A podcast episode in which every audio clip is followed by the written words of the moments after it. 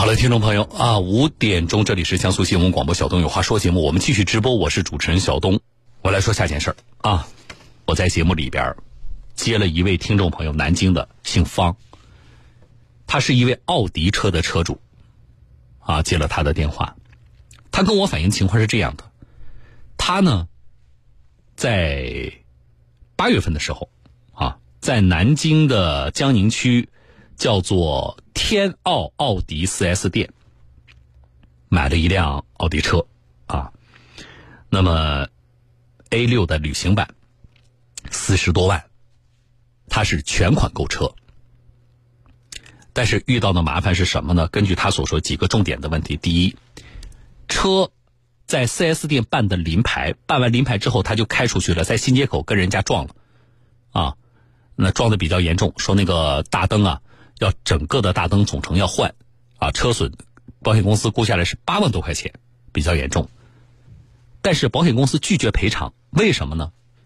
调查下来发现，4S 店给他的办的那个临牌，跟他车辆信息不符，就是不是他这辆车上的，那临牌有问题，所以保险公司据此拒绝赔偿。那么这八万块钱的车损，谁来承担？这是第一个问题。第二个问题，现在这辆车呢，根据投诉人车主方先生所说，被 4S 店扣了。啊，说为什么扣了呢？啊，根据他反映的情况，另外我之前还看到一份 4S 店的这个叫告媒体书啊，那么一个声明，大概反映的情况呢，说卖车给这个方先生这个过程里边，4S 店一位姓什么姓史啊，好像是一位工作人员有问题，啊，是这位工作人员在整个的销售的过程当中，啊，有一些问题，造成了什么呢？造成了 4S 店方面。说没收到方先生的，他是全款嘛？啊，四十多万没收到方先生的这个钱，啊，那么这个人呢说已经被警方控制了，但是这个过程，这个人到底干了什么，在 4S 店的声明里边是不详细的啊，这也是我们比较关心的。可是方先生所说，在整个的销售的过程当中，他存在什么呢？确实，他把钱。啊，因为各种原因，他把钱呢转到了这位四十一万多吧，转到了这位姓史的这位销售人员的个人的账户上，啊，是有这个情节的。但是有两点很重要：第一，方先生呢是跟天奥奥迪 4S 店签署了一份汽车销售的这个合同了，啊，合同上也手写约定了对方收到他的车款，这是盖了章的。啊，盖了 4S 店的公章的。另外一个就是方先生也在啊税务部门的网站上查到了他的这个交易，天奥奥迪 4S 店已经开具了发票了。那么在我们看来，就是已经完成了一个交易的车辆销售的交易的这么一个过程，车辆的所有人已经是我们这位车主方先生啊。那么在这样的情况下。为什么这个车根据车主所说还被 4S 店扣在那里？这也是我们不解的。好了，就这个事情啊，我们就找了南京江宁区是东麒路的天奥奥迪 4S 店啊，他们也说了会找一个了解这件事情的工作人员跟我们对接一下。我接下来就来连线啊，我来连线的是江苏天奥奥迪 4S 店叫市场总监孙辉女士啊。孙女士您好，你好，啊，这个车还在你们店里对吧？呃，是的，是的。啊，那这个车辆现在是什么状态呀？车主说是被你们扣在店里了。哦，现在这个车辆的话，还有两个附件，就是大灯下方的两个装饰附件还没有到货。嗯。然后在等待这个备件到货之后，然后来给它进行更换。因为这个的话，之前我也跟方先生说过了，就是说维修还没有完全修完，是这个意思，对吧？对对。啊，那有大概时间表，什么时候能修完吗？呃，这个的话，我们已经在跟厂家发邮件去催这个备件，因为方先生的这辆车是进口的 A 六，所以它的这个备件周期，呃，这个的话，我们和厂家的确定，它不像国产车的这个备件周期这么准确。现在已经在发邮件，在跟厂家在沟通这个。也在催这个配件尽快的到货了啊！那修完了这个车，你们是继续留在店里啊，还是要给这个方先生啊？啊，那这个的话，可能后期的话，我们还是要进行一些这个相关问题的一些协商，因为之前的沟通的话，可能呃还会有一些这个相关的疑问的点。疑问那不，我们今天啊，既然我都找到你们天奥奥迪了，咱们就把它说明白。疑问的点在哪里呢？就是如果说按照目前啊，我们接到的这些关于这个事件的信息啊，那就是这辆车已经在他名下了，那你修好了就应该给他，对吧？那你说你有疑问，所以我们也找到了你们，我们希望知道这个疑问到底在哪里呀？嗯。就是我们公司现在一直在和这个方先生也在就这个车子的问题进行这个沟通嘛，在这个过程当中，我们也其实原则上的话也在尊重这个客观的事实，嗯，保护我们客户的这个利益，也在协商沟通，嗯，但是方先生客观的事实是什么？就是你们那位工作人员在把这辆车卖给他的过程里边，到底做了什么事情？对，现在这个事实，现在我们还没有办法。捋得清楚，因为现在我们公司从账面上来讲没有收到方先生的这笔车款，没有收到车款，但是你们怎么就跟我们那我作为这个买车人来讲，嗯，我其实是不知道你们公司和你公司下属的员工之间你们啊到底什么关系，或者是你公司到你这个员工到底做了什么？那么从我车主的角度呢，我就是认你公司的。工作人员正常的销售行为跟我订立了合同，并且出具了发票。那么，从我的角度，这就是他的职务行为。至于说他个人的职务行为里边是否存在与你公司的管理的规章制度不符，甚至违法犯罪的行为，那这个是跟车主是没有关系的呀。哦，那个小东老师，嗯，就这边的话，我们也有这个有些事情可能。呃，也要跟这边我们的这个媒体也好，或者是说我们的这个他的这个我们的方先生也要也要澄清一下。啊，澄清，这是我对，就是我找你们的原因嘛。对，嗯，一个是车辆发票的问题。嗯，那我们客户他自述他在八月三号嗯离店的时候，就是我公司财务发票是。呃，他说的是发票已经开出，但是我们公司当时开具发票是为了配合江宁的这个购车补贴的活动，嗯，所以在这个发票的话是八月九号才开具出来的，嗯，事实上客户八月三号离开我们店的时候，他本人是没有取得这个车辆的发票的，也没有车辆的就是相关的合格证和关单的，这是第一个问题，嗯，第二个问题，他的付款过程。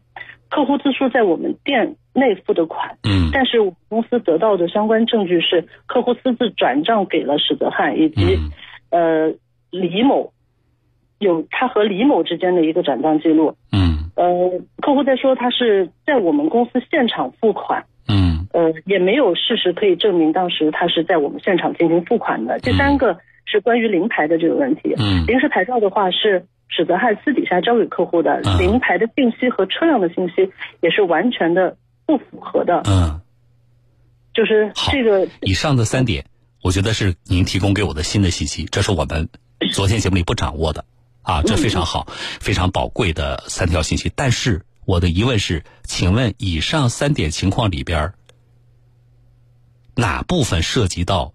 我们这位车主他是有责任的，因为他个人存在的过错造成了今天这个局面。因为他的这个付款的过程，就是原则上我们是在合同上面也约定了。但是这个约定，请你们有法务，你的这个约定条款，你你只能作为提醒，就是你要付款到我的公司财务的账户，对吧？但是这个不是一个法定的对于我们买车人的一个约束。这你可以回去问你的法务，为什么我所有在这个过程当中我的交易方式、付款方式是跟你的公司的工作人员之间产生的？那么在这个过程里边，你应该要求的是你公司的销售人员不允许收客户的个人的付款，并且应该尽到提醒客户把款付到公司的账户上，这是你天奥奥迪的责任。这个不能说。因为，你我合同里写的，你就必须按合同做，你没按合同做，车主这就是你的过错，这个不对的。啊，对，在我们的这个财务以及在我们的展厅都会有提示，就是这些涉及到钱款的，不能打给销售顾问的个人，一定要打到官方的这个甲方的财务的公账上，而且在合同上我们也明确的标注了这一点。就是一切就是如果说乙方将车款等任何款项支付给甲方公司非财务部财人员以外的工作人员，或不能提供收据，一切责任由甲方负责，同时将视为甲方未收到乙方的这个付款。嗯，这个在合同上的这个条款本身啊，这样你们有法务啊。今天呢，我不是跟您争论，我希望呢，我们介入是调解的角色。嗯，我不占任何一方啊。我的建议呢，你回头。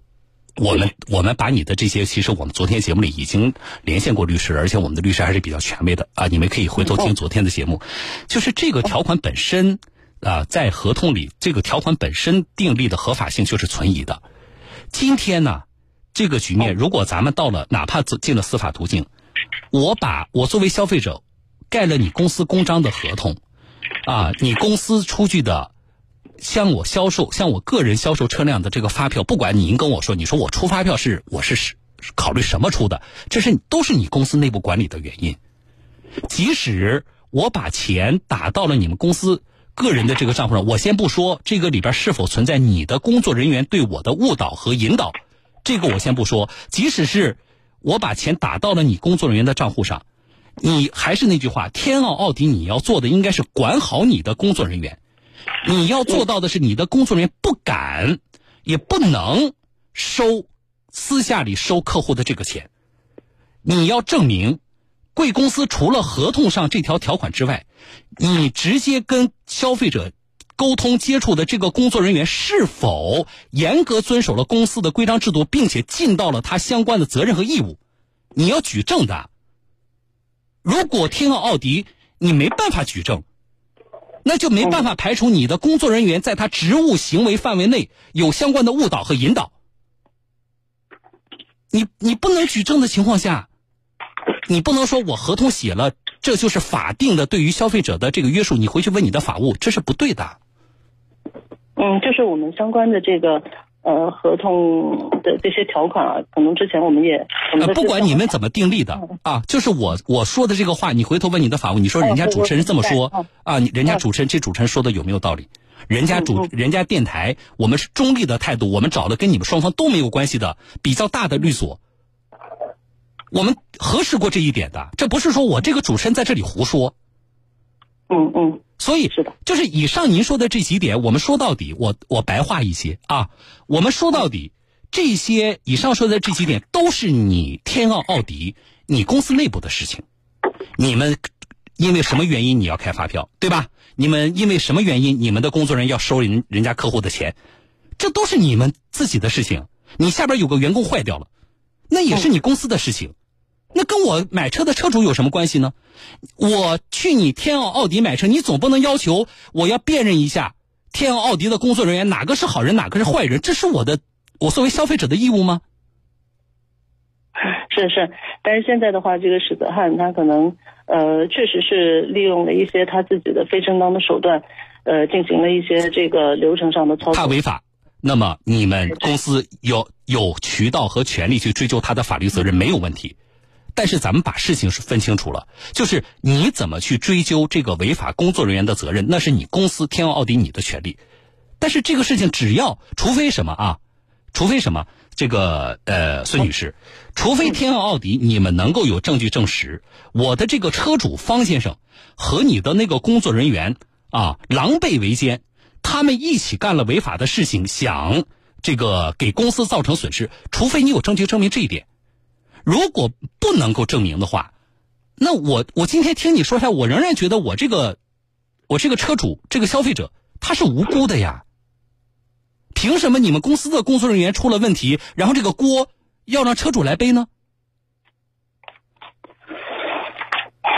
我们在这个过程里边，昨天节目我不知道你们听没听，车主是让你向你们提出小几万块钱赔偿，我直接给他打回去了，我不支持的。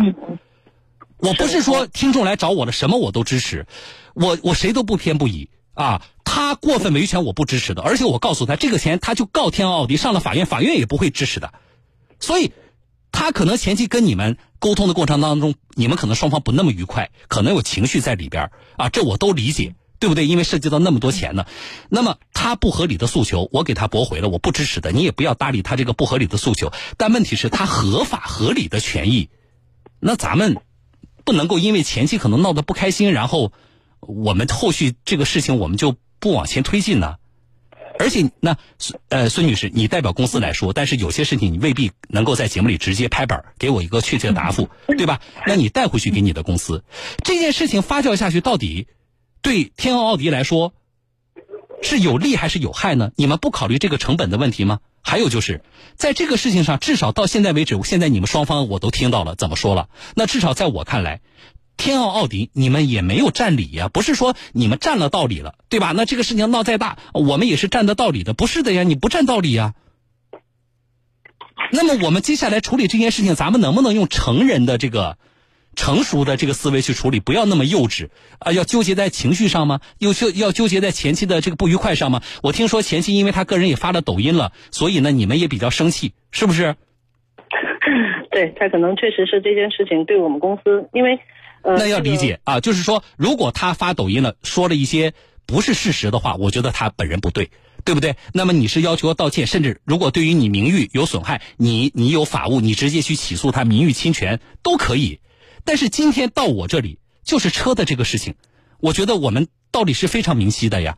而且我再说一个这个关于说他把这个事情发到网上的影响的问题，他才几个粉丝啊？他一个个人才几个粉丝啊？到现在为止，我江苏广播所有的新媒体平台都没有报道这件事情，为什么？就是因为我希望给天奥奥迪一个机会，一我听你，我也要听一听你们怎么说这件事情，对不对？另外一个，我也希望我们不要有什么心理呢？我要把事儿闹大了，啊，闹得越大越好才能解决。我其实是不赞成这件事情的，嗯，知道吗？我我可以明确告诉你，投诉人来找我的时候，实际上他就有这个初衷的，我要找小东把这个事情闹大。但是我可以在这里表个态，我说话。方先生能听到，你们天奥奥迪也能听到。我是不赞成这个初衷的。什么叫把事情闹大？就是我们在可控范围内把事情解决，对双方都有好处。所以到今天为止，到此刻，我江苏广播他几个粉丝，你去看看我们的抖音、我们的微信公众号、我们的微博、我们的头条号，你看看我们是多少粉丝。但是我们不愿意把事情所谓的什么闹得越大越好。这不是我们的初衷，我们的初衷是解决问题，这是我介入的初衷，所以我希望天奥奥迪，啊，你们你们要衡量一下哪哪里是最重要的，是要纠结在他前期发过抖音吗？啊，我就不行了，我天奥奥迪我就受不了了，这个事情我就不解决了，那你是要怎么样呢？你是要弄到真的是全媒体都要发抖音，你们才满意吗？你肯定不，这不是你想要的呀。是的。嗯，对呀，就是说，咱们冷静下来，不纠结前期的不愉快。现在小东不是介入了吗？而且我说了，我希望这事儿不要闹大，越小越好。但是，咱们把道理摆清楚，谁的责任就是谁的责任。你把话带回去，啊，然后呢，你在网上能调到今天的节目，你给你的领导听一听。如果你们天奥奥迪执意，非得这个随了那个车主的愿，真的把事情越闹越大了，那我也拦不住。你们自己回去考虑，我的两点看法啊。第一，他不合理的诉求我是不支持的，我不认为你们应该赔他几万块钱，这是第一点啊。如果他非得跟你要几万块钱，你让他去打官司，法院不会支持的。第二点，车赶紧修，修完了你要给他，你们没有任何的权利扣人家的财产。还有，涉及到的车损。如果确实因为你们的工作人员提供的那个临牌是有问题的，遭到保险公司的拒赔，那么车损，天奥奥迪你应该承担。嗯呃，确实啊，就是现在的话，我们之前的话确实也有过几次的沟通，但是可能之前的这个沟通，介于呃一些客户的诉求也好，还有就是我们对于一些这种法律的这种重新的对于这个事情的慢慢的梳理的这种法律认知也好。可能确实是会有一些当时的这个会有些出入，但是现在的话，关于这个责任问题，我们也承认我们在管理上是有一些的这个问题和疏忽，也没有说去不去承担我们该有的责任。但是至于这个责任的多少，可能我们当时也跟方先生一直在在沟通这个问题，在说是我们想等到这个相关的这个公安机关或者是这个法不是责任的多少啊，我不同意这一点，孙女士，就是你所谓的责任的多少，就是还是你们认为，呃，这个车主应该承担责任的，应该承担部分的 4S 店的损失。我觉得你你们如果是这么考虑问题的话，这个事情不会得到很好的解决的。嗯啊，除非我还是强调那一点，你你把车给他了，但是最终公安机关调查下来了，原来车主跟你们的那个有违法犯罪行为的员工之间还有什么样的不正当的勾当，你回头你可以依法去追溯他的权利，这没有问题的，他还能跑了吗？但是你现在没有任何的证据证明，你不能够做有有罪推论呢？啊，不行，我把你车先扣着，对不对？万一你这里边有事呢？你有什么权利扣我车？还有，你扣我车时间越长，你给我造成的损失越大，我回头要向你主张的这个损失就越多。同时，那就是真的我说了，随着他的愿了。这个事情，只要我真的是有官方媒体报道这个事情，那就不是一家。你要相信，以现在的媒体的这种，特别是网络传播的环境，那瞬间，江苏的天奥奥迪在全国就出名了。你们自己掂量。关键是，我们给出的并不是在我们看来不是非分的要求，我没有支持他要你天奥迪赔他几万块钱，我还会再跟你联系的，你不必现在答复我。啊，因为你肯定是带着公司的口径来跟我说的，哪些话能说，哪些话不能说，你也不敢说，没关系，回头商量好，我会再跟你联系的，你们重新想一个对这件事情解决的态度和方案，好不好？嗯，好的，好的。好了啊，谢谢你，孙女士，我们再见。好了，这里是小东有话说，我是主持人小东，方先生在线，我就不跟他对话了。我以上的这几点呢，他也都听到了，啊，我也希望他要重新考虑这个问题，指望着找到小东把这个事情闹大，都要几万块钱，不可能了啊！进广告。药房佳节会员狂欢，众多商品限时聚会，鸿茅药酒四瓶礼盒装只要七百九十九元哦，立省三百九十三元。中秋了，给爸妈买点鸿茅药酒吧，省钱划算。益丰大药房祝全省人民佳节快乐。九月十九号、二十号来鼓楼江苏艺世园酒店秋季家装博览会，老房改造要物超所值，别墅大宅要显高端品质，设计师要精英团队，品牌主材要团购特惠。九月十九号、二十号，鼓楼江苏艺世园酒店，咨询电话零二五八三二二五三三六。中秋佳节，让爱在味道里团圆，果香浓郁，更适合中国人饮用。智利高端红酒，新德斯 s i n d s。老婆，你的生日礼物？信用卡，哇哦，卡号后六位居然是我的生日，谢谢老公，好用心啊！光大炫号卡，选号随心，定制您的生活小惊喜。登录阳光汇生活 APP 即可申请炫号卡，定制专属您的卡号后六位数字。目前仅限光大信用卡老客户办理哦，名额有限，先到先得。老公，今年十一中秋连着过，我想放肆旅游，但别跟团走，行程自由，还能带上狗。简单，租房车呀！下载房车生活家 APP 或搜索房车生活家小程序，带着老婆带着家，向着美好快出发。装新家除甲醛就用魔豆甲醛净。淘宝搜索企业店铺江苏广播健康管理中心店铺，江苏省农科院灵芝孢子粉、桑黄、叶黄素、佳玉饮等产品，本月免费试用，首单买一送一。情人礼选翠佛堂，谢师礼选翠佛堂，生日礼选翠佛堂，结婚礼选翠佛堂，感恩礼选翠佛堂，送礼就选翠佛堂，不是好运不入翠佛堂。上汽大众大型豪华商务 MPV Veyron 威然，行政级豪华座舱，双侧电动滑门，尊享两年零利率，首付低至五成，八千元置换补贴，详情请洽当地经销商。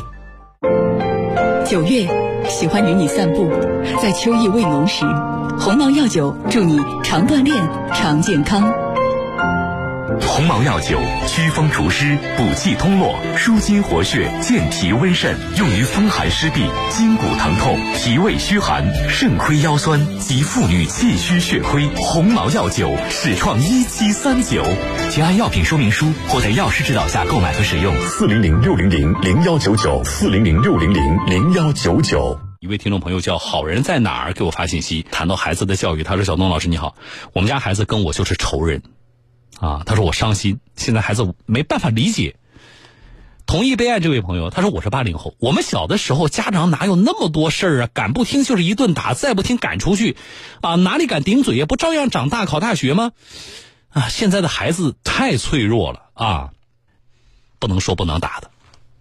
那我们得想啊，这孩子生下来的时候跟我们八零后、七零后生下来的时候都是一样的呀。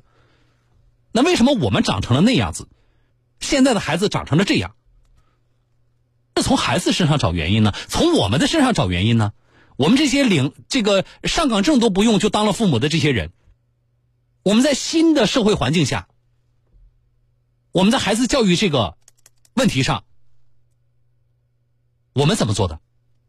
这就是我刚才为什么跟大家说，我说你不要等，已经形成了像那位听众朋友说的，我们孩子跟我们跟仇人一样这种局面，我们再尝试去沟通，晚了。他成长的过程里边，你你每天啊，你吼他写作业，你要吼半小时，对吧？把你气得半死。以后你这半小时分配一下，有十五分钟关系到作业，另十五分钟你拿出来，你尝试跟孩子做沟通，啊，两代人之间的沟通习惯。一定是一个在他成长过程当中逐渐养成的，你不要等有一天你发现没办法沟通了，好了，我现在开始。小东说了，我们要平等，我们家长要放下身段，那个时候就来不及了呀。进广告。